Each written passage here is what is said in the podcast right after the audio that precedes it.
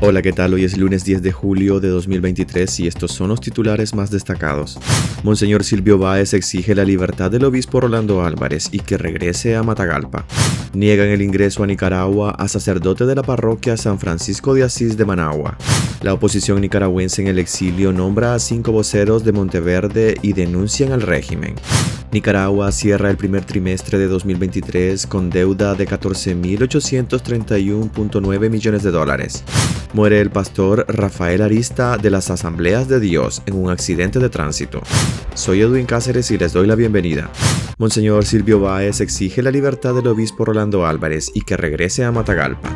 El obispo auxiliar de Managua, Monseñor Silvio Báez, alzó la voz este domingo por la libertad de Monseñor Rolando Álvarez. Debe volver al lado de su pueblo, dijo en respaldo a la decisión del obispo de Matagalpa de no negociar su salida de la cárcel mediante un destierro. La semana pasada el régimen de Daniel Ortega y Rosario Murillo fracasó en su segundo intento por expulsar del país a Monseñor Álvarez. El obispo ha mantenido firme su exigencia de ser libre dentro de Nicaragua, algo que Báez ha exaltado y respaldado. No obstante, en su homilía reconoció que el pueblo está herido y cansado de tanta opresión. Frente a este escenario, el jerarca católico llamó a los nicaragüenses a ser solidarios frente al cansancio y la impotencia que sufren por el poder que ejercen los tiranos y por la incapacidad de no poder cambiar las estructuras injustas y violentas que oprimen y someten. Baez instó a los nicaragüenses a organizarse para transformar las estructuras opresoras en estructuras de libertad y cambiar las relaciones injustas en proyectos y acciones solidarias hacia los más pobres. Monseñor Orlando Álvarez está preso en la cárcel La Modelo de Tipitapa, condenado a 26 años de prisión por supuesta traición a la patria.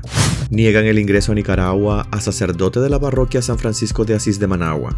La Dirección de Migración y Extranjería negó el ingreso a Nicaragua al vicario de la parroquia San Francisco de Asís de Managua, padre Juan Carlos Sánchez, denunció la investigadora Marta Patricia Molina, autora de diferentes estudios sobre la persecución que sufre la Iglesia Católica en el país. El rechazo migratorio es uno de los tantos métodos represivos que emplea el régimen de Daniel Ortega y Rosario Murillo contra nacionales y extranjeros sin razonar la medida. Es aplicada en dos vías, al retornar del extranjero, como habría ocurrido con el padre Sánchez, o mediante la expulsión del país en caso de las personas no nacionales. La investigadora no ha ofrecido detalles sobre la restricción migratoria que fue impuesta al vicario de la parroquia capitalina San Francisco de Asís, situada en Bolonia, pues solo fue informada de que la dictadura sandinista ha prohibido el ingreso al país del sacerdote Juan Carlos Sánchez. Según fuentes eclesiásticas, el religioso había viajado a Bolivia para asistir como invitado a una ordenación sacerdotal desde donde luego viajó a Miami. Se conoció que el bloqueo migratorio le fue notificado por la aerolínea en la que tenía el billete comprado para volver a Nicaragua. Desde el 2018 al menos 80 miembros de la Iglesia Católica,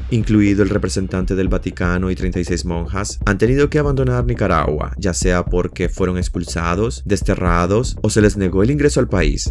La oposición nicaragüense en el exilio nombra a cinco voceros de Monteverde y denuncian al régimen. Cinco opositores al régimen de Daniel Ortega fueron nombrados voceros como parte de un proceso de concentración por la paz y la democracia en Nicaragua. Los opositores aglutinados en una iniciativa denominada Monteverde eligieron entre sus voceros a los dirigentes opositores Juan Sebastián Chamorro, Medardo Mairena y Félix Maradiaga, quienes aspiraron a ser candidatos a la presidencia por la oposición en las elecciones del 7 de noviembre de 2021, además de los tres líderes opositores que intentaron retar al dictador en esas controvertidas elecciones, en la que las autoridades encarcelaron a siete de los posibles rivales del Frente Sandinista, fueron elegidos como voceros Carmen Chamorro y la activista y feminista Tamara Dávila. Cuatro de los cinco voceros de la oposición, con excepción de Carmen Chamorro, fueron encarcelados previo a los comicios generales de noviembre de 2021 y escarcelados en febrero pasado.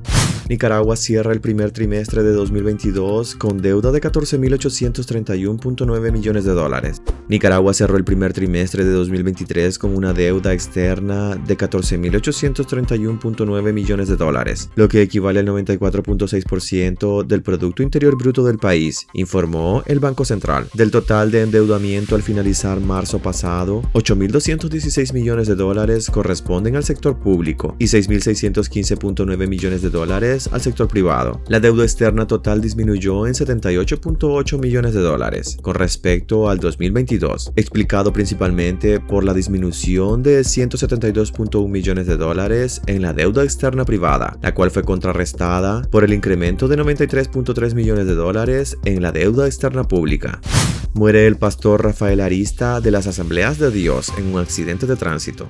El vicesuperintendente de las Asambleas de Dios, Rafael Arista, murió en un accidente de tránsito en el que se vieron involucrados tres vehículos. El líder evangélico de 73 años falleció cerca de la medianoche del sábado en el Hospital Departamental San Juan de Dios, en la ciudad de Estelí, debido a las graves lesiones que sufrió en el accidente de tránsito, de acuerdo con su familia. El pastor que conducía una camioneta doble cabina se vio involucrado la noche del sábado en una colisión con un camión ganadero y un autobús de pasajeros en el municipio de La Trinidad, en el departamento de Estelí. Quedó atrapado dentro de su vehículo después del impacto, siendo rescatado por los bomberos con ayuda de personas que pasaban por el lugar del accidente y posteriormente fue trasladado en estado reservado al hospital, donde horas más tarde se rindió a la muerte. El reverendo, originario del departamento de Matagalpa, predicó la noche del viernes pasado ante unas 70.000 personas en la Cruzada Evangelística Buenas Nuevas, realizada en la ciudad de Masaya. Hasta aquí quedaríamos este lunes. Gracias por acompañarnos y recuerden visitar nuestra web despacho505.com para ampliar y conocer más noticias. Y también nuestras redes sociales nos puedes encontrar como Despacho 505. Que tengan un excelente inicio de semana.